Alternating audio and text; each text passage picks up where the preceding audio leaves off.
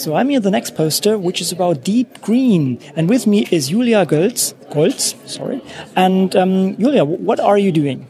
Um, I am a scientific librarian working at the cooperative network of Berlin Brandenburg libraries. Mm -hmm and um, I am working for the project Deep Green. I'm the project leader.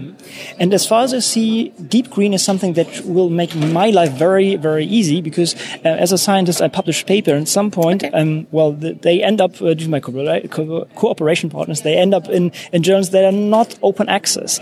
But I have often the chance that at some point, directly or after six months, whatever, to put this into a repository. But this means I have to do this, and this is quite a piece of work. And you have a solution for this. And basically, Deep Green green, the, the um, name is indicating this is about green open access. So maybe you can uh, tell a little bit about uh, what, what your project is about.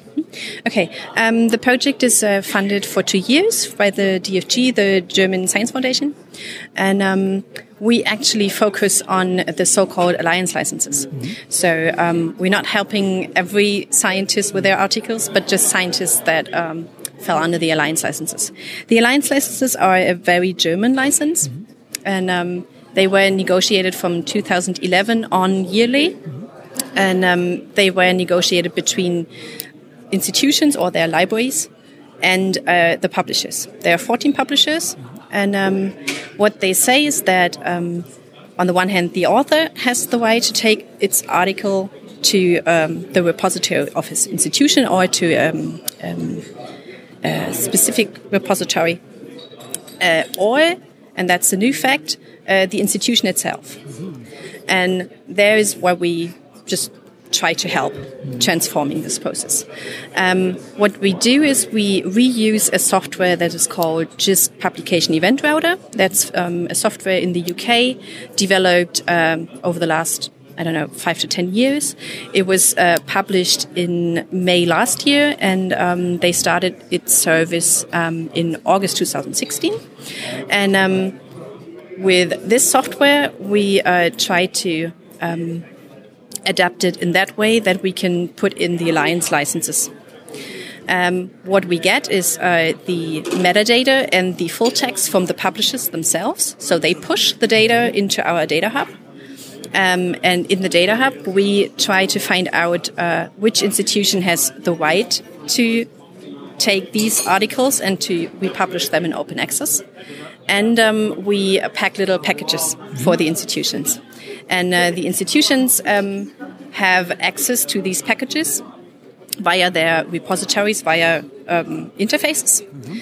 And um, what we also uh, manage is to uh, merge uh, our intern format uh, to the import formats of the repositories. Mm-hmm. Uh, um, right now, um, we have a prototype phase of two years, and uh, we work together with uh, three institutions. That the that's the Friedrich Alexander University of Erlangen-Nuremberg, uh, the Technical University of Berlin, and the um, the I have to read that. Um, the Helmholtz Open Science Coordination Office um, at the in, in Potsdam.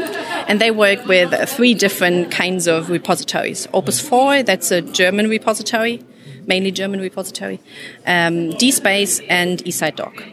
Yes. And for them, we try to solve the problems. Great. Well, this is, this is a um, really great approach. Um, do you have any numbers? How many papers already pulled into this, or are you, are you not yet there? What is the current uh, status of this? That yet. Okay, so no. basically you're implementing this right now. I guess it's a lot of uh, talking to people, getting this stuff yes, together, and definitely. getting rounds right. I mean, this is uh, from the organizatory perspective, I guess, crazy. Yeah. what we have at the moment is we have uh, two publishers that mm -hmm. said they they want to work with us very intensively. Mm -hmm. That's Karger and Sage, mm -hmm. And um, from the other 14 uh, publishers, there are at this stage there are three to four other publishers that already send test data. Mm. Yes. Okay. That's, sounds very promising, right?